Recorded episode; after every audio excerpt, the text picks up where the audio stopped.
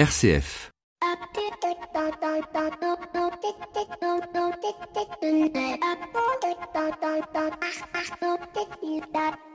Bonjour à toutes et à tous. Depuis plusieurs mois, l'entreprise et les entrepreneurs sont chahutés par un petit virus que l'on appelle communément aujourd'hui la Covid-19. Un petit virus qui a chamboulé notre vision du monde, mais aussi notre économie. Certains en viennent même jusqu'à dire mais pourquoi faut-il travailler puisque on ne peut plus faire plaisir à ses proches, on ne peut plus voyager, on est obligé de rester chez soi. Finalement, le travail prend-il vraiment un sens si ce n'est pour se nourrir tous les jours? Et la prise de parole jeudi dernier du Premier ministre n'a pas amélioré le moral des chefs d'entreprise quant à leur avenir. Et pourtant, Dieu sait combien avoir le moral et de l'optimisme est important quand on doit faire face à des difficultés, qu'elles soient familiales, de santé et entrepreneuriales. Mais pour le chef d'entreprise, il est parfois difficile de différencier l'homme en tant qu'homme et l'homme en tant comme entrepreneur. Le personnel se mêlant trop souvent au professionnel, si bien que quand pointe la crise, tout se mélange à tel point que l'échec de l'entreprise est aussi un échec vis-à-vis de sa famille, vis-à-vis de ses partenaires, vis-à-vis de ses clients, vis-à-vis surtout de soi-même, le mettant ainsi dans une impasse. Il ne peut en sortir, il s'épuise donc au risque d'aligner les 4 D fatidiques de l'entrepreneur, le dépôt de bilan, le divorce, la dépression et parfois, dans les cas les plus graves, le décès, quatrième D. Alors que faire? Qui contacter? Avec qui parler? Comment distinguer notre humanité en tant qu'homme de notre humanité d'entrepreneur? Ce sera tout l'objet de cette émission, car je vous rappelle ce verset de la Genèse, il n'est pas bon que l'homme soit seul, et encore moins quand on est dirigeant. Bienvenue dans l'écho des solutions. L'écho des solutions. Patrick Longchamp. Voilà, bonjour à toutes et à tous. Très très heureux de vous retrouver ce samedi midi pour parler économie et solutions. Cette semaine, vous l'avez compris, nous allons consacrer notre émission à la solitude des dirigeants en période des crises, mais pas que, je vous rassure. Une émission qui, je suis certain, va être source de nombreuses solutions et pour nous accompagner, eh bien, trois invités. D'abord, Christophe Bass, président de l'Association nationale des mandataires judiciaires. On verra avec vous, euh, Christophe, ce qu'il en est des outils mis en place par votre association pour accompagner les dirigeants d'entreprise avant justement que la crise n'arrive réellement et de poser les bons diagnostics. Et puis euh, quand la crise est là, eh bien il faut être il ne faut pas rester seul. Et avec vous, Marc Bignet, nous allons euh, parler justement de l'accompagnement psychologique des chefs d'entreprise en détresse. Vous êtes le cofondateur d'APESA. Nous verrons avec vous quel accompagnement et comment accompagner psychologiquement ces chefs d'entreprise qui en ont extrêmement besoin. Et puis enfin, Philippe Racapé, membre du CJD, le Centre des jeunes dirigeants. Vous êtes en charge au niveau national du comité de pilotage national Un mouvement euh, qui depuis de nombreuses années euh, est construit d'ailleurs sur, cette, sur ce fondement, euh, rompre la solitude du dirigeant. Avec vous, nous verrons comment le mouvement accompagne les dirigeants, comment il leur permet d'être moins seuls, et puis quels sont les outils dont vous disposez, et puis les outils spécifiques à cette crise de Covid-19 que nous traversons tous. Notre invité éco, lui, nous parlera de santé. Nous allons évoquer la question de l'assurance et de la prévention santé. Vous savez que depuis quelques années, une loi oblige les entreprises à proposer aux, salariés euh, un contrat minimum de garantie santé. On verra avec lui euh, ce que la loi nous dit et ce qui a changé depuis le 1er décembre. Nos chroniqueurs seront là. Pierre Collignon nous évoquera justement la solitude du dirigeant dans la chronique des entrepreneurs et dirigeants chrétiens vers 12h10. Vers 12h45, on retrouve Maxime Dupont et Frédéric Vuillaude pour la chronique des experts. Et puis en toute fin d'émission, comme chaque semaine, nos 7 minutes pour changer le monde. Mais on commence tout de suite avec notre invité écho de cette semaine. Je vous l'ai dit, il s'agit de Laurent Boulanger, président adjoint de l'AGA, l'association des agents généraux d'assurance. Et on parle assurance santé. L'invité écho, Patrick Longchamp. Et on retrouve Laurent Boulanger, président adjoint de l'AGA, l'association des agents généraux d'assurance. Bonjour Laurent. Bonjour. Merci beaucoup d'être avec nous dans l'invité éco. Cette semaine, on va parler des mutuelles santé. Depuis quelques années déjà, les entreprises ont une obligation, c'est de proposer un panier minimum euh, de garantie santé euh, afin de répondre à cette problématique qui est une mutuelle santé pour tous. Euh, quel est ce panier minimum garanti, Laurent Boulanger? Alors effectivement, la, loi a imposé aux entreprises maintenant de mettre en place une complémentaire santé pour tous leurs salariés. Et euh, leur obligation est, donc de, remplir un minimum de garanties. Alors sur les quatre grands postes euh, que, euh, que, couvre une, complémentaire santé, l'hospitalisation, les soins courants, hein, c'est-à-dire aller voir les, les médecins, l'optique et, et, le dentaire. Et leur obligation va également sur le fait de financer au minimum à 50% le coût de cette complémentaire santé. Alors, qui dit, euh, qui dit garantie minimum dit aussi euh, garanties qui peuvent être maximisées. Euh, je l'espère en tout cas. On peut, une entreprise peut aller plus loin que le panier minimum? Alors oui, heureusement, hein, ils peuvent effectivement monter les garanties. Là, après, c'est vraiment un choix du, du chef d'entreprise qui peut aller au-delà de ces minima qui sont quand même effectivement pas très élevés. Et il existe différents systèmes, soit une, mettre en place une garantie qui soit supérieure pour tout le monde, mais on pratique aussi de plus en plus le fait que le salarié puisse souscrire une option lui permettant, mais à son sa propre charge, euh, de euh, d'augmenter les garanties s'il le souhaite. Et là, du coup, on est sur euh, ce qu'on appelle un régime optionnel. Mmh. alors, tout n'est pas entre les mains du dirigeant. Il y a certainement une part de dialogue social dans la mise en place de, ce panier santé. Alors, tout à fait. Nous, on, enfin, on pousse beaucoup les dirigeants à échanger avec les salariés, puisque une des premières choses quand même à savoir, c'est euh, y a-t-il des souhaits particuliers? Est-ce qu'il y a des, euh, des garanties qui sont plus sensibles que d'autres euh, au sein de son entreprise? Ça peut être des sujets sur l'optique, le dentaire, mais on, on, parle aussi souvent de tout ce qui est médecine douce, c'est-à-dire l'ostéopathe, le chiropracteur, etc. Mmh. Donc euh, c'est souvent souhaitable que les salariés puissent exprimer un petit peu leurs attentes. Et puis après, on essaye de faire euh, au mieux entre les attentes d'un côté et puis le budget de l'autre. Alors, question peut-être plus technique, mais est-ce que en fonction de, de la typologie de l'entreprise, le panier minimum garanti est différent? J'entends une entreprise de l'industrie qui où il y a parfois peut-être plus de risques. Euh, est-ce que le panier va évoluer en fonction de la typologie? Alors le panier en tant que tel, non, puisque euh, le panier a été fixé par la loi, il est commun à toutes les entreprises. Par contre, euh, comme sur plein d'autres sujets, en fonction de la convention collective dont dépend l'entreprise, il peut y avoir des minimums qui ont été fixés par les partenaires sociaux. Et il existe un certain nombre de, secteurs, et ils sont plutôt nombreux, qui ont décidé de, mettre des garanties euh, minimum euh, effectivement en santé. et de les imposer, et du coup ça s'impose à toutes les entreprises du secteur. Alors, quand ce panier minimum a été mis en place, il y avait de nombreuses questions qui se posaient. Beaucoup avaient leur propre mutuelle sur laquelle ils avaient euh, leurs conjoints, leurs enfants. Comment ça se passe quand une entreprise met en place euh, cette garantie? Qui est-ce qui est couvert? Est-ce que c'est uniquement le salarié? Est-ce que c'est l'ensemble de la famille?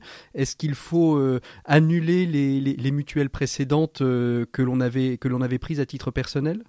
Alors, l'obligation légale porte uniquement sur le fait de couvrir le salarié. Après, la très très grande majorité des, des complémentaires santé propose également de couvrir plus que le salarié. Alors on, a différentes formules.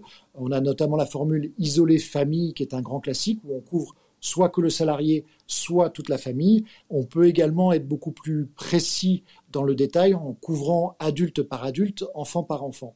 Et là, il y a différents choix. Soit l'entreprise choisit effectivement de prendre une partie à sa charge de cette extension, soit elle peut, là aussi, comme je l'ai dit tout à l'heure sur les garanties, choisir de le proposer en option au salarié. C'est le salarié qui va choisir à ses propres frais de couvrir euh, le reste de sa famille ou pas. Hum. Alors, une chose qui a été aussi euh, qui a aussi évolué dans la loi des mutuelles santé, c'est euh, et, dans, beaucoup d'assurances euh, aujourd'hui, c'est que il n'y a plus d'obligation forcément d'attendre l'issue ou les quelques mois avant la fin du contrat pour pouvoir le, résoudre, c'est-à-dire dire bah, j'arrête avec vous parce que je vais en prendre un autre ailleurs? Alors tout à fait, c'est un nouveau texte qui est, qui est rentré en vigueur là, le 1er décembre de cette année, donc on est vraiment dans la pleine actualité. Euh, c'est ce qu'on appelle la résiliation infra-annuelle. Le principe, c'est que jusqu'à présent, les contrats étaient annuels et pour pouvoir les résilier, il fallait les résilier deux mois avant l'échéance, qui était très souvent au 1er janvier. Euh, à partir du 1er décembre, les entreprises vont pouvoir maintenant résilier leur contrat avec un préavis d'un mois à n'importe quel moment de l'année. Est-ce que ça fonctionne euh, uniquement pour les entreprises ou c'est quelque chose qui fonctionne pour les particuliers? Et est-ce que ça fonctionne sur toutes les assurances ou est-ce que c'est très spécifique euh, au domaine des garanties et des mutuelles santé? Alors, ça fonctionne pour tous les contrats santé et uniquement les contrats santé. Ce, ce texte ne s'applique pas aux autres types de contrats d'assurance et il s'applique comme à toutes les contrats santé, donc y compris les contrats à titre personnel individuel. Donc euh, finalement, si j'ai bien compris, euh, Laurent Boulanger, la, grande nouveauté de, cette année, hein, c'est ça, c'est la possibilité de résilier son contrat avec un préavis d'un mois, euh, mais et ce, quel que soit le temps de l'année où, on se trouve. C'est exactement ça. Alors avec une petite précision quand même pour les entreprises, je rappelle que la complémentaire santé fait partie des avantages acquis qu'ils ont donnés à leurs salariés et ils se doivent donc de les prévenir en amont encore plus s'ils ont des représentants du, euh, personnel, par exemple, et que du coup, cette démarche doit quand même se faire en, échange avec le personnel. Souvent, ça prend quand même un petit peu plus qu'un mois. Bon, on pourrait parler des heures de, tous les cas de figure euh, des, garanties santé. Je crois que la meilleure solution, c'est que si on a une question, on peut, on peut aller voir son agent général d'assurance qui saura répondre à, toutes ces questions-là. Évidemment, normalement, vous avez toujours un bon agent général près de chez vous, donc n'hésitez pas. Laurent Boulanger, merci beaucoup d'avoir été notre invité éco de cette euh, semaine. Nous, on se retrouve euh, tout de suite avec Pierre Collignon pour la chronique des entrepreneurs et dirigeants chrétiens. Merci beaucoup, Laurent Boulanger. À très bientôt. Au revoir. RCF, l'écho des solutions. Et comme tous les samedis, on retrouve Pierre Collignon avec les entrepreneurs et dirigeants chrétiens. Bonjour Pierre. Bonjour Patrick. Alors depuis le printemps dernier, le gouvernement a mis en place au niveau national une cellule d'aide aux patrons en détresse avec trois séances gratuites. Encore une conséquence de la crise sanitaire qui est en train de mettre à plat des secteurs entiers de notre économie.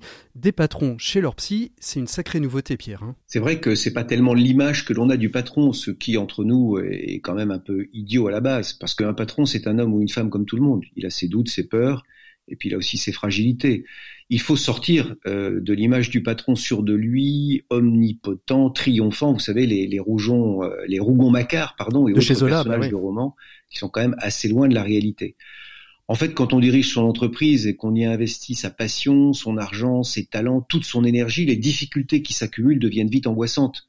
Et on voit bien aujourd'hui que nombre d'entrepreneurs qui avaient trouvé des ressorts pour surmonter la première vague de confinement et qui à la rentrée ont pu penser que l'épreuve était derrière eux, se retrouvent en ce moment de nouveau déstabilisés et la tête sous l'eau. Alors il faut dire que ce ne sont pas les difficultés qui manquent hein, entre la nécessité de maintenir l'entreprise à flot et puis euh, la responsabilité d'employeur qui est de plus en plus lourde avec cette crise sanitaire. Hein. Oui, parce que maintenir l'entreprise à flot, c'est le lot quotidien de, de tout chef d'entreprise en période de crise. Il faut rassurer ses fournisseurs, faire tourner son outil de production, préserver ses emplois, faire face aux besoins de trésorerie, trouver de nouveaux débouchés, etc.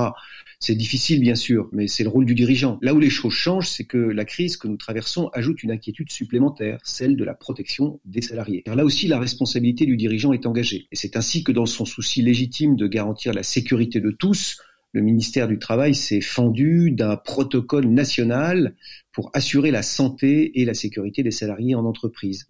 Dans ce cadre, le chef d'entreprise doit évaluer les risques d'exposition au virus, mettre en œuvre des mesures de prévention visant à supprimer les risques à la source, rien que ça, réduire au maximum les expositions qui ne peuvent être supprimées, privilégier les mesures de protection collective, j'en passe et des meilleurs. Alors quelle est la responsabilité réelle de l'employeur, Pierre? Elle est grande parce que l'employeur est tenu à l'égard de ses salariés, et c'est bien normal, par une obligation générale de sécurité.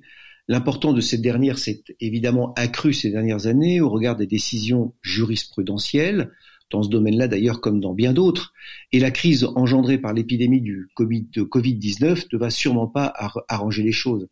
C'est ainsi que depuis mars dernier, des juridictions ont eu l'occasion de se prononcer sur l'efficacité des mesures prises par certaines entreprises en matière de protection contre la Covid-19, accentuant de fait encore la responsabilité des employeurs en matière de santé et de sécurité au travail. Ce qui revient à dire, Patrick, que mmh. L'employeur est désormais débiteur d'une véritable obligation de résultat dont l'étendue de plus en plus importante l'oblige à prendre non seulement des mesures de prévention, mais aussi des mesures de protection pour assurer la santé et la sécurité de ses salariés. Ce qui veut dire que les salariés peuvent facilement aussi se retourner contre l'employeur et donc l'employeur de voir euh, sa responsabilité civile et ou pénale engagée. Absolument. Et dans ce cadre, il n'est pas très étonnant que nombre de chefs d'entreprise aient besoin d'une cellule psychologique. On comprend ce chef d'entreprise engagé au sein des entrepreneurs et dirigeants chrétiens et avec qui je discutais, qui me disait il y a peu, si j'avais pas la foi, jamais je ne pourrais tenir. C'est pourquoi il faut vivre une nouvelle forme de solidarité dans les entreprises, être proche de ceux qui souffrent pendant cette crise. Et comme nous sommes dans une période de perte de repères, je crois vraiment que les chrétiens que nous sommes doivent se manifester et témoigner de leur espérance.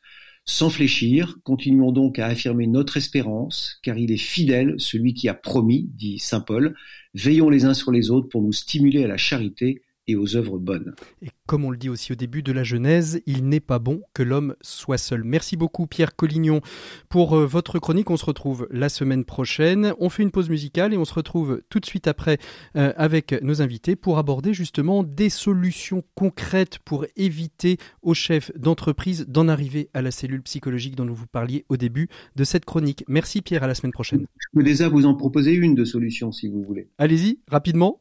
Un chef d'entreprise seul est un chef d'entreprise en danger. Donc la question des, réseaux me paraît être quelque chose d'essentiel. C'est ce que nous essayons, nous essayons de vivre aux entrepreneurs et dirigeants chrétiens, par exemple, mais il y a bien d'autres réseaux.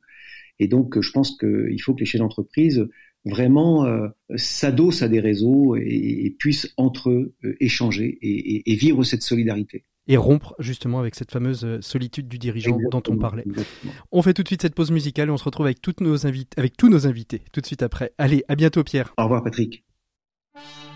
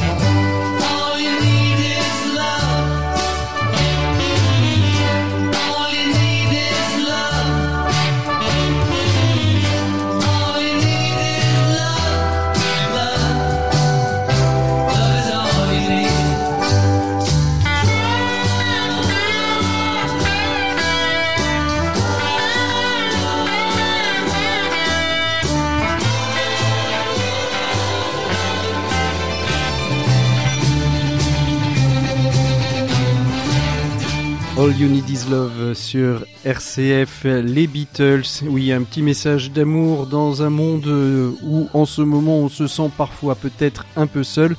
C'est le thème d'ailleurs du dossier de l'écho des solutions de cette semaine. On retrouve tous nos invités juste après cette petite virgule.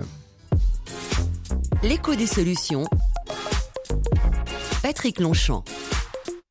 Il est temps d'ouvrir le dossier de, cette semaine de l'écho des solutions. Vous l'avez compris, on va parler de la solitude du dirigeant. Le dirigeant est considéré souvent euh, comme une personne euh, au cœur de l'entreprise, mais aussi une personne seule. Et ce n'est pas seulement lié à la période de Covid que nous traversons, mais euh, elle vient, cette période, euh, engendrer euh, de nouvelles réalités, de nouvelles crises à la crise. Et pour nous accompagner, eh bien, trois, trois invités que je vous présentais au début de cette émission. Tout d'abord, Christophe Bass, qui est président du Conseil national des administrateurs judiciaires et mandataires judiciaires. Bonjour Christophe.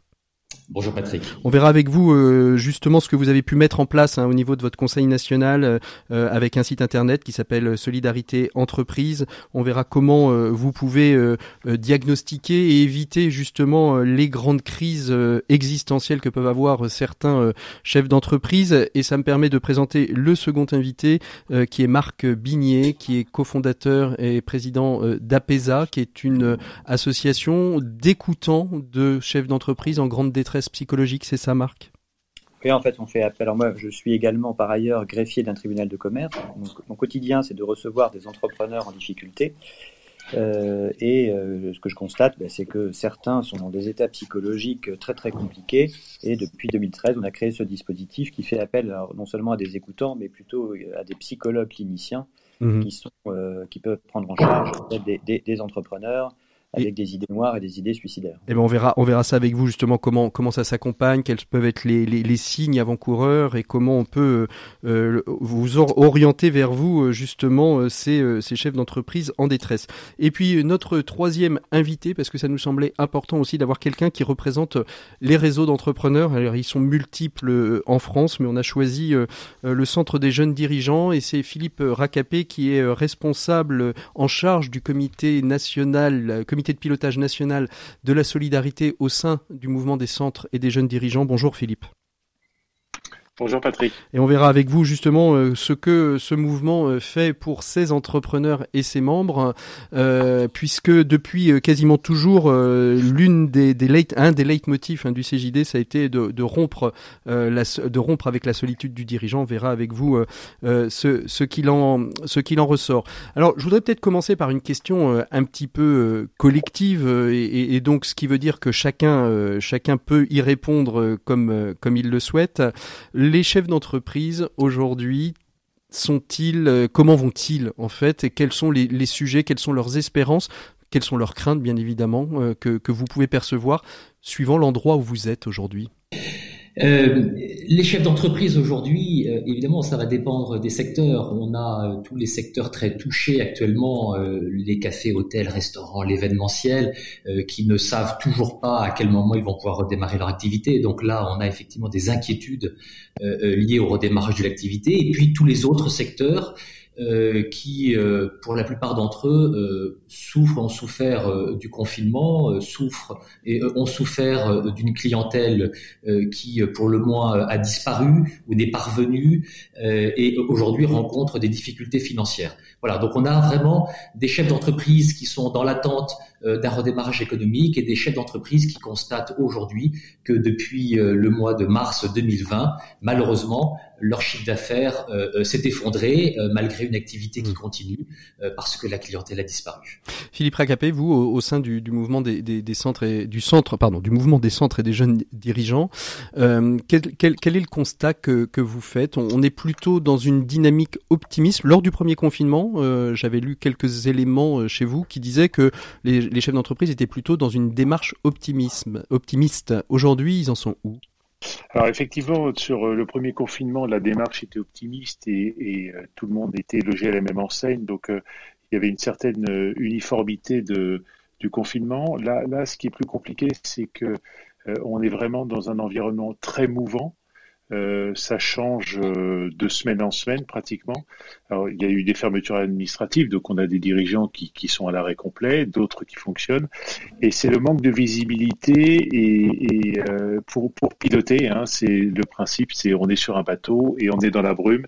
on sait qu'il y a des écueils à droite à gauche, mais on ne sait pas s'ils sont éloignés ou proches. Donc c'est ça qui met de l'anxiété sur, entre autres, hein, ce qui mmh. met de l'anxiété auprès des dirigeants. Est-ce qu'ils sont pas aussi euh, dans une dynamique où ils ont l'impression que toutes les aides ont été données et qu'aujourd'hui ils sont aussi un peu face à eux-mêmes? Marc Bignet, c'est peut-être ça le, fait d'être face à soi-même qui à un moment donné euh, dans cette période compliquée euh, oblige de, se remettre en cause à tel point qu'on est en détresse psychologique?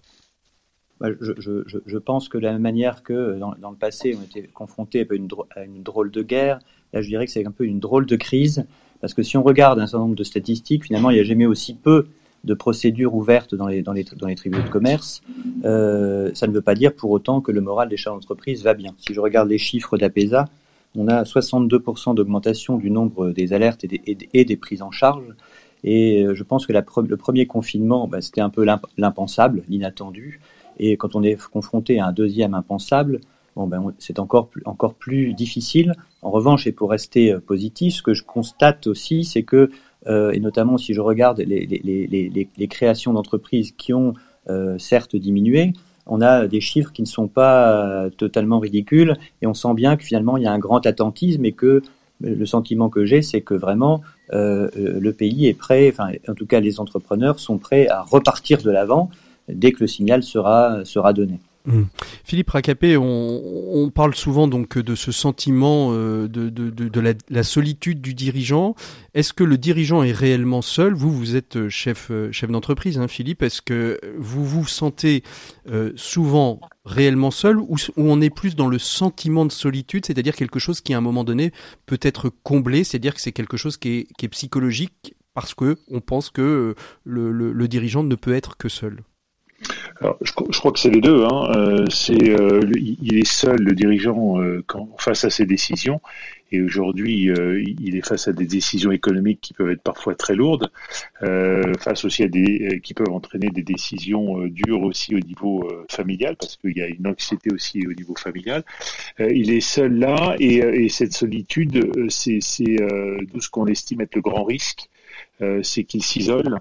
Euh, et qu'il euh, tente de trouver des solutions euh, seul, sans en parler. Et là, on, fait face à, quelqu'un qui peut perdre pied et, ne, plus être éclairé pour prendre les bonnes décisions. Et c'est cette solitude qui est, à mon sens, dangereuse et qui va être qui va aller crescendo puisque euh, pour l'instant on voit pas trop le, le, bout de cette crise. Hmm. Alors on voit pas trop le bout de cette crise et on, on a toujours l'impression que le, le, donc vous disiez hein, que le, le chef d'entreprise avait le sentiment qu'il fallait qu'il prenne les décisions, les bonnes décisions. Euh, quelles sont les Christophe Basse, quelles sont les, erreurs à ne pas commettre euh, quand on est dans une période qui peut être une période de crise économique? Euh, Lorsqu'on préparait cette émission, euh, je ne sais plus si c'est avec vous ou avec avec Marc, on disait que souvent une des erreurs, c'était finalement de se dire je vais être clean du côté de la dette alors que finalement, avoir un peu de dette, c'est pas si mauvais que ça. Oui, vous avez tout à fait raison. Et, pour reprendre ce que, ce que vient de dire Philippe, il ne faut surtout pas qu'il reste seul, ce chef d'entreprise.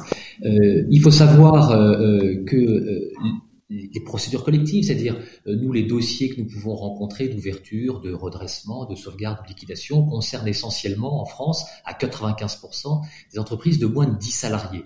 Et, bah souvent, ces, ces, entrepreneurs qui ont une entreprise de moins de 10 salariés, ils sont souvent très seuls, ils ne sont pas forcément accompagnés euh, de conseils euh, dans les situations difficiles.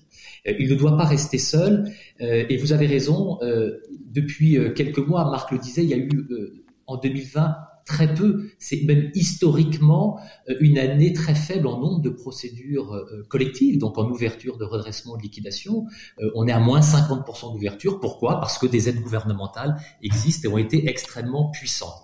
Alors pour ça, il y a tout un tas effectivement d'aides. On a pu accompagner les uns et les autres les chefs d'entreprise euh, pour prendre euh, ces aides, décaler des charges sociales et fiscales. Maintenant, et, vous dites clairement, euh, en 2021, il faut que l'activité redémarre. Il va falloir aussi se poser la question du remboursement de ces dettes. Donc ce n'est pas grave, comme vous venez de le dire, d'avoir créé des dettes. D'abord parce que le gouvernement y a poussé pour décaler ses charges sociales et fiscales, a permis euh, du crédit par ses prêts garantis euh, euh, donc par l'État pour créer de la dette, pour maintenir un peu endormi euh, son activité euh, en attendant le redémarrage. Donc, c'est pas grave. Maintenant, en revanche, on va devoir s'atteler euh, à son remboursement et à la reprise. Alors, d'aucuns disent que c'est une bombe à retardement. C'est-à-dire peut-être que vous avez aujourd'hui en 2020 un record historique de de de, de non de non dépôt de bilan, de de non procédures lancées, mais qui nous dit que 2021, 2022 va pas avoir des des, des recours historiques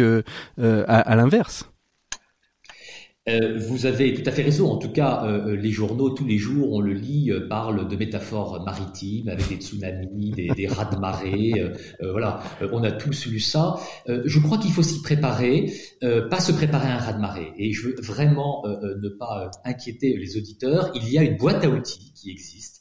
et là, je parle vraiment du côté de des règles de, de, droit et des règles du code de commerce. Je ne parle pas effectivement, et Marc en parlera mieux que moi, euh, comment lutter contre la solitude d'un dirigeant. Mais le dirigeant, d'abord en droit, il n'est pas seul parce qu'il a une boîte à outils qui peut aider son entreprise à redémarrer. Ça veut dire quoi? Ça veut dire qu'en France, il y a des textes qui permettent à un chef d'entreprise de suspendre sa dette, de la geler, de la rembourser dans un délai qui peut aller jusqu'à 10 ans.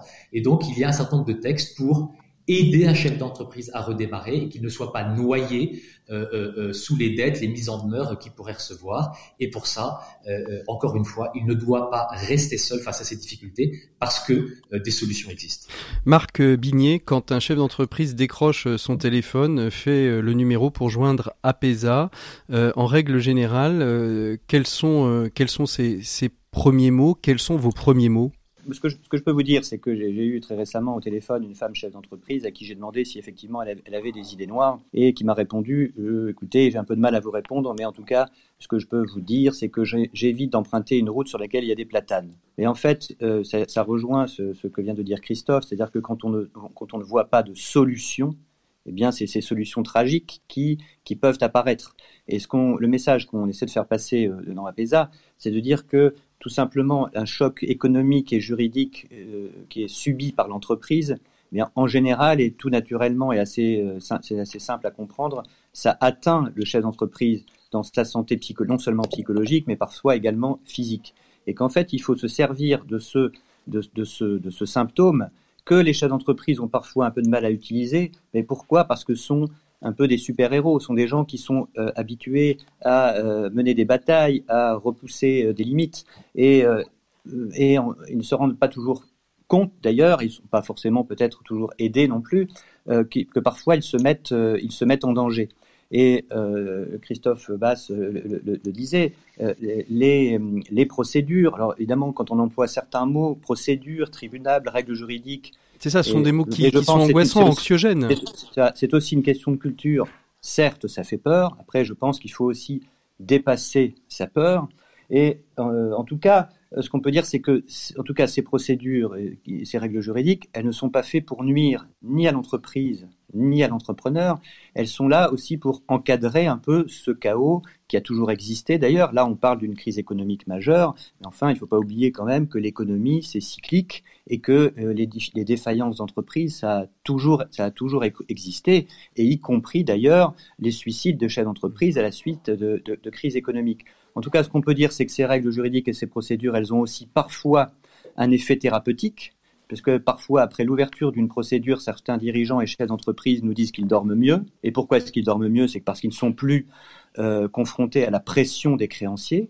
Moi, je ne crois pas à, à l'autorégulation. Donc, la réalité du monde économique, c'est aussi parfois une certaine brutalité. En fait, dernier, dernier, juste dernier point, c'est aussi pour dire que très souvent, la méconnaissance de ces règles économiques eh bien, fait que ça suscite, ça suscite de l'angoisse parce que, et ça rejoint euh, euh, ce que je disais au début, c'est-à-dire que quand on n'entrevoit pas de solution, quand on pense qu'il n'y a pas de solution, eh bien, euh, les choses sont extrêmement difficiles et ça, ça peut détruire psychologiquement un, chef d'entreprise. La question du moral, de l'optimisme est donc nécessaire hein, pour pour pouvoir non pas rebondir, mais en tout cas pour pouvoir agir dans, dans, en temps de crise. ce qui veut dire aussi peut-être que parfois on a tendance, ou du moins le dirigeant a tendance à, à entremêler, alors j'ai pas envie de parler de vie professionnelle, de vie personnelle, mais d'en oublier qu'il n'est pas un humain entrepreneur, il est simplement un humain. Mais c'est ça, c'est en fait, alors, à la décharge des chefs d'entreprise, être chef d'entreprise, ça, nécessite un tel investissement personnel, ça demande une telle identification, euh, évidemment ça dépend de la taille de l'entreprise, mais entre l'entrepreneur et l'entreprise, que imaginer de perdre son entreprise, non seulement de perdre son entreprise, mais de plus finalement avoir de fonctions sociales. Et là, en fait, finalement, tout le monde est un peu confronté au même problème. Après, le, sujet aussi, d'ailleurs, dans, cette période, c'est qui s'occupe des entrepreneurs à qui, par ailleurs, on se, eh bien, on, eh demande de s'occuper de tout. Alors, on parler justement avec vous, Philippe Lacapé. Euh, le, le CJD, finalement, a été euh, créé doublement pour ça. Il a été créé, euh, si mes souvenirs sont bons, dans une période qui était juste après les, les, les, mouvements sociaux de, de, 1936, parce que justement, des dirigeants ont voulu rompre avec cette stigmatisation que les patrons étaient tous des salauds et que certains pouvaient être de, de, bons dirigeants. quels sont aujourd'hui au CJD les éléments que vous mettez en place pour accompagner justement les, dirigeants pour qu'ils ne se sentent pas seuls et qu'ils n'en arrivent pas à justement ce que Marc vient de, nous dire et ce que nous a dit Christophe auparavant alors, le, le CJD euh, s'évertue à accompagner le dirigeant et pas nécessairement apporter de l'aide, euh, dans la mesure où on, on, a des dispositifs qui permettent euh, d'échanger avec le dirigeant pour, que, pour, éclairer sur les décisions qu'il a à prendre et qu'il puisse les prendre euh, de manière autonome. On n'arrive pas avec des solutions toutes faites, on pousse à la réflexion. Euh, pour autant, lorsqu'on arrive sur des situations extrêmes telles que l'évoquait euh, Marc Bignet, euh, là, on n'a pas de solution de, de spécialiste, donc l'idée de pouvoir proposer ce, type d'accompagnement, et c'est en cela qu'on on, échange avec, avec l'APESA. Aujourd'hui, ce que j'ai apprécié dans le, dans le propos de Marc, c'est que effectivement le dirigeant est soumis à une pression importante, qui est une pression économique du fait de, de ce qui se passe actuellement. Pour autant, c'est un, un, chef de famille ou une chef de famille euh, et qui a un rôle social et, qu'aujourd'hui ce, ce rôle est au moins aussi important que, que son rôle de, dirigeant et que c'est une prise de conscience euh, importante. Il peut avoir tendance à l'oublier, euh, Philippe Racapé, ce rôle? Oui, je pense que y y a des, des, dirigeants sont tellement. D'abord, c'est un, un choix de vie. on, on, ne subit pas le fait de devenir dirigeant, c'est un choix de vie et dont on est et que la famille aussi peut être une ressource extrêmement importante pour, euh, pour passer des caps euh, compliqués et que c'est un tout. Mmh. Et, et c'est vrai que euh, quand nos dispositifs d'accompagnement prennent la, la, totalité de la, du périmètre du dirigeant, c'est autant son, son activité économique que son activité personnelle. On, on, parlait tout à l'heure de d'un dirigeant. Il y a des dispositifs juridiques qui permettent de, de, stopper son activité, sauf que quand on a stoppé son activité, on a peut-être arrêté le recours mmh. aux euh, créanciers. Pour autant, euh, c'est là où ça peut devenir assez compliqué familialement, puisque économiquement, il peut y avoir euh, moins de ressources et que ça peut avoir des, euh, des conséquences sur la famille. Et on parle malheureusement souvent de la règle des 3D, hein, c'est-à-dire euh, dépôt de bilan, dépression, divorce. Et, et c'est là où on se doit d'être vigilant. Pour éviter le quatrième D euh, Qui pourrait être le S. Hum, le, le, suicide ou le décès.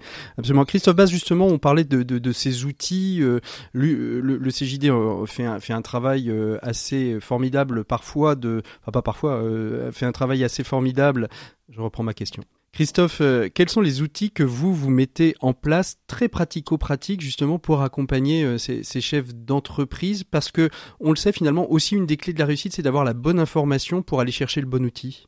Oui, exactement. Nous voulons faire preuve euh, de pédagogie et c'est la raison pour laquelle, lors du premier confinement, nous avions mis en place un numéro vert et nous avons relancé ce numéro vert il y a plusieurs semaines, qui permet en fait de faire un diagnostic en ligne avec un administrateur ou un mandataire judiciaire, donc un, professionnel, un praticien de la solvabilité euh, pendant une demi-heure, 40 minutes. Évidemment, c'est gratuit, c'est en ligne, pour faire le point. Euh, vraiment pour rejoindre ce qui vient d'être très justement dit, euh, aussi bien par Philippe que Marc, on rencontre tous les jours ces chefs d'entreprise qui ont accumuler les difficultés dans leur, dans leur société, dans la tenue de leur société, qui ramènent ces difficultés, c'est naturel et c'est humain, le soir à la maison, et, donc les difficultés deviennent familiales également. Alors que euh, quelques mois, euh, quelques semaines plus tôt, euh, on était en mesure, par cette boîte à outils qui existe en France, de leur trouver des solutions, soit de traitement de leurs dettes, soit, comme l'a dit Marc Bignet très justement, en les libérant de leurs dettes. Parfois, vous savez, la liquidation judiciaire euh, permet de s'affranchir de l'ensemble de ses créanciers et de rebondir mmh. et de se libérer de ce poids, euh, de ces contraintes euh, que des chefs d'entreprise n'arrivent plus à supporter. Ce numéro vert, il est fait pour ça. Il est fait pour dire, voilà, où en êtes-vous de votre entreprise, où en êtes-vous de votre trésorerie Est-ce qu'il y a des mesures de prévention, de conciliation, de mandat ad qu'on peut mettre en place?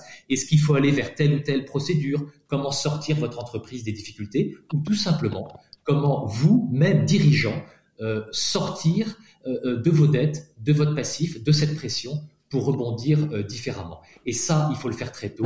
et c'est l'idée du numéro vert qui est mis en place. Alors, numéro vert hein, qui, qui, a vu plus de, de 1000 entreprises appelées, vu la, le grand nombre d'entreprises en France. Alors, à la fois, c'est super pour les 1000 qui ont, qui ont appelé, mais il y a encore une, une grande marge de progression, Christophe. Hein Oui, c'est certain, c'est absolument certain. Euh, évidemment, 1000, ça peut paraître euh, beaucoup, mais, euh, mais, mais c'est peu. Mais c'est peu.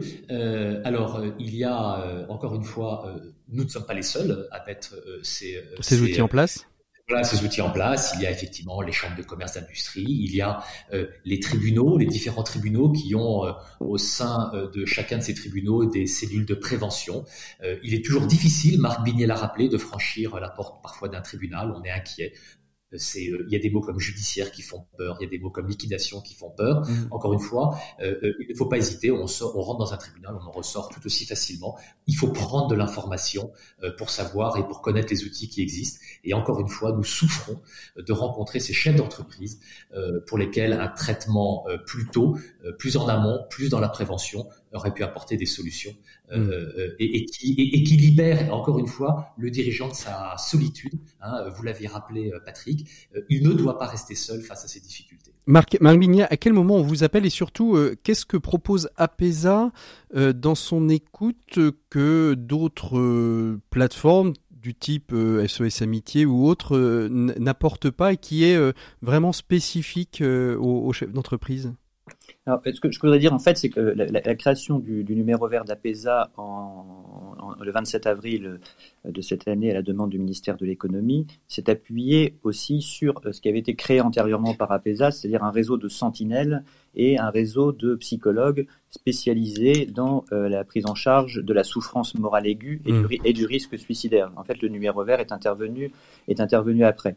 Ce qu'il faut bien comprendre dans l'utilisation d'un numéro vert, c'est qu'en fait, on renvoie des personnes qui ont des difficultés, qui rencontrent des difficultés, vers un numéro vert. Autrement dit, elles ont encore suffisamment de ressources pour pouvoir le faire. Pour, appeler et se manifester, ce qui n'est pas le cas de tous. Et donc, le fonctionnement traditionnel d'APESA, c'est justement, quand on fait face à une personne qui est détruite psychologiquement, eh bien, de, de, cesser finalement de lui demander d'agir. Hein. Euh, d'ailleurs, aujourd'hui, il y a beaucoup de messages qui se terminent par prenez soin de vous. Alors qu'en fait, c'est pas si simple toujours de prendre soin de soi. C'est-à-dire que quand on est face à quelqu'un qui est détruit psychologiquement, le mieux c'est de l'aider et d'aller, de, se porter au devant et de l'aider. Euh, voilà, nous on a reçu euh, depuis cette ouverture du numéro vert 1400, 1400 appels. Hein, et, euh, évidemment, au moment du reconfinement, il y a eu un pic du nombre d'appels et j'ai eu plusieurs témoignages de, psychologues bon, qui, sont effectivement très inquiets parce que quand on n'a pas de perspective, c'est ça aussi d'ailleurs le, ce qui caractérise un, entrepreneur. C'est la projection. C'est vraiment comment dire euh, une, une projection mélodramatique en fait. C'est banal de dire ils font des prévisionnels, autrement dit ils se projettent dans l'avenir. Là, ils sont un peu bloqués dans le présent et on peut comprendre que ça devienne insupportable. Et c'est là où je rejoins aussi Christophe Bass, c'est dans cette période qu'il faut essayer de, de, de, comprendre un certain nombre de choses, d'acquérir des nouvelles de nouvelles compétences dans un certain nombre de domaines parfois un peu inconnus. En tout cas, ce que je dis aux chefs d'entreprise que j'ai l'occasion d'avoir au téléphone parfois, c'est euh, ne vous jugez pas vous-même plus durement que ne le ferait un tribunal. Mmh. Et que la, une mauvaise perception du rôle des institutions eh bien, euh, renvoie à, sa souffrance. Ce qu'il faut également dire aux chefs d'entreprise, c'est qu'ils ne deviennent pas indignes parce qu'ils parce qu'ils ont des dettes. Il n'y a mmh. pas d'indignité et que les phénomènes économiques et juridiques, tous ces bouleversements, ne doivent pas euh, n'enlèvent pas la dignité du chef d'entreprise qui euh, traverse ces, ces, moments difficiles. Et ensuite, bah, ce qu'on dit dans APESA, c'est que finalement, chacun son métier. C'est-à-dire que cette, cette souffrance, euh, il vaut mieux que ce soit des professionnels de la santé mentale qui sont qui, qui prennent... ça a été ça a été dit par un certain mm. nombre d'instituts, de fondations. Je pense à la Fondation Jean Jaurès, à l'Institut Montaigne. Un certain nombre de psychiatres et de psychologues, d'ailleurs, au-delà des chefs d'entreprise, alertent sur le fait que la situation psychologique du pays euh, bah, peut, peut peut-être se. Oui, et puis c'est ça. En tout cas, il faut faire, il faut être vigilant à tout ça. Voilà. Et, elle n'est pas, elle n'est pas propre d'ailleurs aux chefs d'entreprise. Hein. On le voit aussi euh, chez les chez les seniors, chez les personnes âgées, chez les jeunes aussi, euh, qui qui a un moment de, de voilà de, de on va pas dire de désespérance, mais, mais d'à quoi bon, comme disent euh, certains jésuites euh, que je connais, il faut lutter contre bah à quoi bon, à quoi bon faire ceci, à quoi bon faire cela, euh, puisque rien ne fonctionne. On, on arrive au terme de, de, de, cette émission, les, ça passe très très vite, j'en suis tout à fait conscient. Je vais juste vous poser la question à chacun d'entre vous pour conclure. Vous auriez un chef d'entreprise en face de vous dans cette période. quel est le conseil, tout conseil confondu, que vous aimeriez lui donner? Philippe Racapé, je vais peut-être commencer par vous. Ah, Moi, j'aurais qu'un mot à lui dire, c'est parle. Parle, et puis pour les autres, soyez attentifs et, observateurs. pour vous, Christophe, ce serait quoi le conseil que vous donneriez à un chef d'entreprise? Oh, si je devais le tutoyer, comme Philippe le fait, je, lui dirais euh, ne reste pas seul. Voilà, ne reste pas seul euh, et euh, ne reste pas seul, car tu n'es pas seul. donc voilà, ne, ne reste pas seul face à tes difficultés. Voilà. Et pour vous, le mot de la fin sera pour vous, Marc Bignet. Merci. Je, dirais à ce chef d'entreprise, c'est ce que d'ailleurs ce que je leur dis, euh, c'est qu'ils ne sont pas réduits à cette fonction de chef d'entreprise et que même s'ils ne croient plus à rien aujourd'hui, on peut parfois les comprendre. Eh bien, le fait de savoir que des procureurs de la République, des juges, des mandataires judiciaires, des greffiers, des experts comptables, etc., que sais-je, des conseillers de chambre de commerce, de chambre des métiers et bien au-delà, s'intéressent à leurs souffrances, ça prouve que les choses ne sont pas tout à fait perdues, qu'il y a encore de l'espoir et que, bon, lorsque ça ira mieux, on repartira en ayant d'ailleurs acquis aussi tous les outils qui ont été créés dans cette, crise et qui renforcent la solidarité. Merci beaucoup à tous les trois d'avoir été nos invités. Merci pour ces paroles d'espérance parce que rien n'est perdu, rien n'est joué d'avance euh, euh comme, euh, disent, certains. Et on retrouve tout de suite euh, nos deux experts, Maxime Dupont et Frédéric Villaude, juste après cette petite virgule. Allez, à tout de suite. L'écho des solutions les experts. Et je vous l'annonçais il y a quelques microsecondes avant cette virgule, on retrouve nos deux experts. Il s'agit de Frédéric Vuillaude et de Maxime Dupont. Bonjour Frédéric. Bonjour Patrick. Bonjour Maxime. Bonjour Patrick. On va commencer avec vous quand même, euh, Frédéric Vuillaude. Face à la crise, donc justement, le, gouvernement euh, vient d'annoncer jeudi soir le renforcement d'un dispositif de formation pour les associations et particulièrement les petites associations. Absolument. Ça s'appelle le DLA, le dispositif local d'accompagnement, dont le budget annuel en général euh, est de 10 millions d'euros. Il va passer à 12 millions 8 l'an prochain. C'est une augmentation de près de 30%. Ça mérite quand même d'être souligné. Et comme l'objectif du DLA depuis 20 ans, c'est d'accompagner les petites associations dans leur développement économique, dans leur consolidation. Et eh bien là, évidemment, avec la crise, on voit que le développement économique, il n'est pas là. On voit que la consolidation des associations, elle est nécessaire. Donc la secrétaire d'État à l'économie sociale, solidaire et responsable, Olivia Grégoire, qui est à Bercy, elle est allée négocier les budgets et les 2,8 millions supplémentaires qu'elle a obtenus, ils vont servir à payer les organismes de formation qui accompagnent les associations à l'échelle locale, soit pour trouver les bonnes aides financières en ce moment, soit pour renforcer leur modèle économique et avec une petite idée très claire dans la tête d'Olivia Grégoire, ce serait, alors je parle au conditionnel parce qu'elle décide pas toute seule sur le DLA, mais ce serait de flécher une partie du budget supplémentaire pour aider les structures de l'économie sociale et solidaire à basculer au numérique, le click and collect pour celles qui ont des produits à vendre, des plateformes web pour recruter ou fidéliser ses bénévoles quand on en a besoin, des newsletters et des systèmes d'emailing pour garder le lien social dans les associations même quand elles sont fermées. Bref, la numérisation de l'économie sociale et solidaire, ça devient un des piliers de la résilience du secteur. Que sait-on du numérique, Frédéric, dans les associations? Est-ce qu'il existe aujourd'hui un état des lieux? Absolument. Alors, il y a plusieurs études qui existent. Il y a un organisme spécialisé, Recherche et Solidarité, qui fait tous les trois ans avec Solidatech une étude assez fouillée sur le sujet. Dans leur dernière étude qui a été réalisée euh, avant le premier confinement, ils nous disaient que 73% des associations jugent le numérique utile pour faire connaître leurs actions et 72% pour gérer plus efficacement leurs activités. Sauf que il y en a que 21 pour 21% d'entre elles qui se trouvent assez expérimentées en matière du numérique, donc on voit qu'on peut progresser. Et puis il y a une autre étude réalisée par Eloasso qui nous apprenait début avril, donc là on est durant le premier confinement, que la moitié des associations en France n'analysent pas l'audience de leur site web et qu'elles n'ont pas de solution d'emailing, mais aussi que seulement 10% utilisent un vrai logiciel de comptabilité et que seuls 5% d'entre elles savent automatiser le suivi de leurs adhérents ou de leurs donateurs. Donc, il y a une marge de progression certaine dans le monde associatif. Merci beaucoup euh, Frédéric Villot. On vous retrouve euh, dans un mois après, après, les, après les vacances et après les fêtes de fin d'année. Je vous souhaite euh, bien évidemment de très belles fêtes de fin d'année dans une situation un peu inédite. Merci beaucoup Frédéric. Merci à vous, bonne fête à tous. Et on se retourne vers vous Maxime Dupont. Alors de quoi allez-vous nous parler aujourd'hui? Bien Patrick, aujourd'hui nous sommes le 12 décembre, à l'aube de la dernière semaine de travail avant les vacances, ce qui signifie que nous allons devoir affronter la semaine prochaine un de ces terribles événements qui rythment la vie en entreprise. Vous avez bien sûr deviné. Eh, c'est facile, la fête de Noël au bureau avec les collègues. Évidemment, rappelez-vous les années précédentes, l'événement s'apparentait déjà à une sacrée épreuve entre pull de Noël, guirlandes usées, mauvais foie de canard et tranches de bûche mal découpées disposées sur des assiettes en carton rouge, verres de mousseux remplis à l'avance pour laisser croire visuellement qu'il s'agit de champagne, bande son qui tourne en boucle sur trois chansons, Maria Carré, Wham euh, et euh, Tino, Rossi. bien sûr. Ouais, voilà. Et puis la distribution d'un bonnet rouge clignotant avec le logo de votre entreprise pour être certain que vous ne vous en resservirez jamais. alors c'est vrai, mais alors euh, cette année en télétravail, on va faire comment, Maxime? Eh bien, préparez-vous, Patrick, puisque lundi, vous allez recevoir un email de l'assistante de la patronne qui sera rempli de points d'exclamation, de feuilles de houx et de gifs avec un Père Noël sur son traîneau devant la pleine lune. Elle qui vous annonce avec un enthousiasme, un rien forcé, que la distance ne, change rien à l'affaire.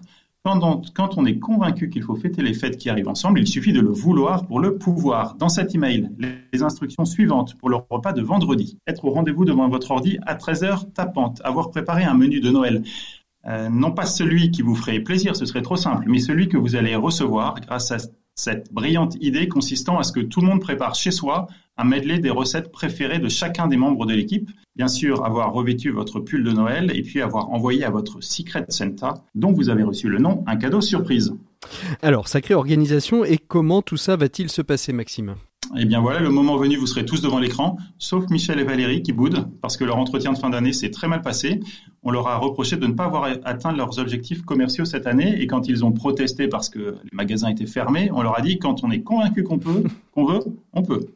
Bon, l'ambiance un peu plombé par cette absence, parce que d'habitude c'est eux qui ambiancent l'équipe, vous aurez la rapide confirmation que décidément les gens n'arrivent pas à faire la distinction entre pull de Noël et pull de ski, et que le pull de ski avec les coudières et le dessin de téléphérique qui a été acheté la veille à l'arrache, ça fait encore plus tard avec un serre-tête qui mime des bois de Rennes. Au moment de commencer à déjeuner, vous allez procéder à une revue par vidéo des assiettes qui va mener d'abord à une énorme frustration de Liliane, qui va tout de suite voir que votre dadon marron ne suit pas du tout les instructions qu'elle a envoyées, et qu'elle sort tout juste du micro-ondes et de la, boîte, de la boîte surgelée euh, Picard, jusqu'à un, incident de crème Stroganoff renversée sur le clavier de Robert, avec contemplation en direct du court-circuit qui fige soudainement l'image sur la grimace catastrophée de Robert, tandis que la patronne, qui sait que c'est le troisième ordi qui ruine cette année, lâche un juron pas du tout dans l'esprit de Noël. Et puis, euh, enfin, par fidélité aux années précédentes, Catherine et Robert vont vouloir être au, rendez-vous de, de, la gaieté euh, engendrée par une surconsommation de bulles. On ne va pas se laisser abattre quand même. D'autant que cette année, il est impossible de limiter le nombre de bouteilles auxquelles ils ont accès. Et cela va être euh, commenté par Antoine, le jeune stagiaire, d'un « mais tellement la gênance, mec !»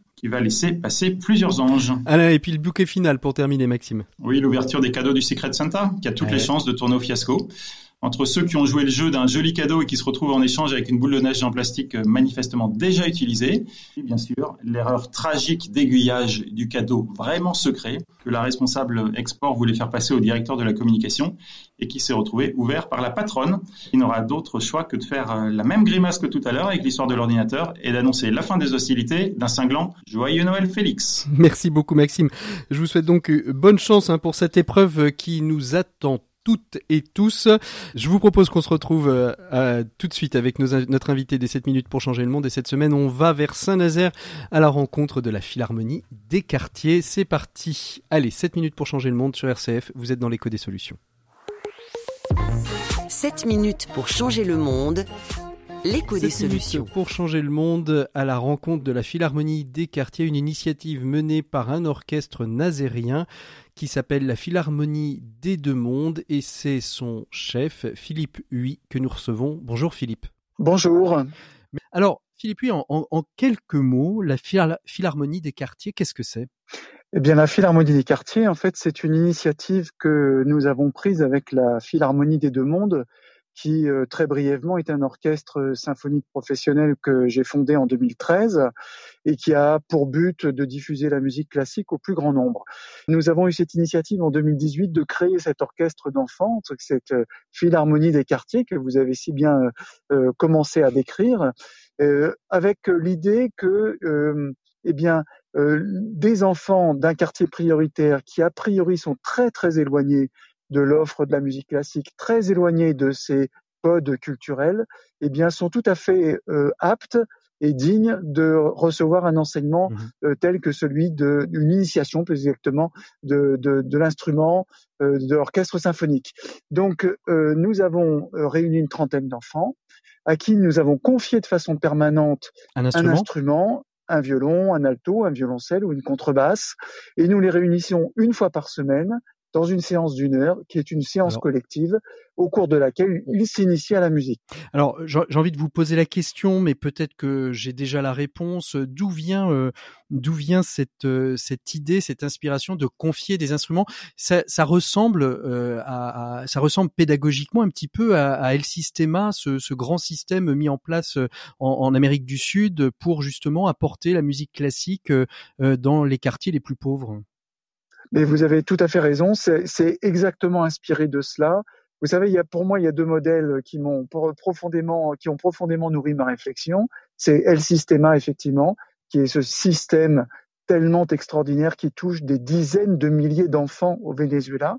Hein, et dont on voit, alors évidemment le Venezuela, c'est un peu compliqué parce que c'est un pays qui est en très grande difficulté aujourd'hui, mais il se trouve que tous ces enfants, notamment des quartiers populaires, eh bien, ont connu euh, des progrès considérables dans leur apprentissage de la lecture, des mathématiques, etc. Donc on sait que ça sert, on sait que ça, convient, que ça, ça sert à quelque chose. Et puis le deuxième exemple, c'est le très grand chef français Jean-Claude Casatsu qui a énormément fait d'actions de médiation culturelle à la tête de l'Orchestre national de Lille euh, du temps où il y était. Et je dirais que ces deux événements-là, enfin ces deux exemples-là, m'ont conduit à, à, tenter cette expérience euh, à Saint-Nazaire, en l'occurrence, hein, euh, de, à ma petite échelle, de ce petit système. Mmh. Alors ce petit système qui a l'air de, de, plutôt euh, bien bien fonctionner, ça touche combien d'enfants aujourd'hui à Saint-Nazaire, la Philharmonie des quartiers? Alors nous avons démarré en mai 2018 à titre de petit prologue, on va dire, prélude, je devrais dire, pour, pour regarder le thème musical. musical. voilà. Et puis en septembre 2018, on a démarré en vraie grandeur. Euh, la plupart des enfants sont restés deux ans, donc jusqu'en juin 2020. Alors avec euh, des perturbations que vous pouvez imaginer hein, liées à la crise du Covid, du Covid, pardon, évidemment. Mais malgré tout, euh, on a quand même réussi à les garder pendant deux ans. Donc ça, ça a touché sur les deux ans avec un petit peu de turnover, comme on dit maladroitement dans ce terme anglais, on a touché un, un, peu plus de 50 enfants. Mais je dois dire que dans les 55 que nous avons touchés, trois d'entre eux ont choisi de continuer l'enseignement euh, de l'apprentissage pardon de l'instrument en rentrant au conservatoire de Saint-Nazaire et pour nous c'est une immense fierté et vraiment une très grande joie. Mmh. Quel, objectif vous, vous recherchez dans ça? La, confiance, euh, la, la, rigueur? Mon objectif, c'est que euh, il me semble que quand on réussit à faire des choses difficiles, difficiles, pardon, on grandit et principalement, singulièrement quand on est un enfant. Et donc, moi, j'ai jamais prétendu que l'apprentissage de la musique n'était pas difficile. Il est difficile, mais il est abordable par tous. Et c'est ça, en fait, notre notre credo, si j'ose dire, hein, notre notre euh, vraiment notre conviction, c'est que on pense que c'est vraiment accessible à tous. Et pour moi, c'est une tragédie sociale que cette culture formidable de la musique classique ne soit pas accessible à tous, soit par la pratique, soit par l'écoute. Et c'est ce qu'on essaye en fait de, de contrecarrer en ayant créé cette philharmonie des deux mondes qui est l'orchestre professionnel, et puis surtout cette philharmonie des quartiers qui est un point d'appui pour que mmh. toute cette population, toutes ces, tous ces gens qui étaient éloignés, eh bien, puissent euh, avoir eux aussi euh, le bénéfice de ces belles œuvres. Et si on veut vous aider, Philippe Huy, eh bien, on peut entrer en contact avec vous. Vous êtes en capacité de recevoir des dons. Vous pouvez aussi vous rendre sur une plateforme de crowdfunding où il y a une petite euh, cagnotte qui peut vous aider. Même si le plafond est atteint, on peut toujours continuer à donner de l'argent sur solidaritégrandouest.fr. Et nous, on termine en musique avec un petit divertimento qu'interprète la Philharmonie des deux mondes. Je vous souhaite une très belle écoute des programmes d'RCF. On se retrouve la semaine prochaine de 12h à 13h. À très bientôt. Au revoir.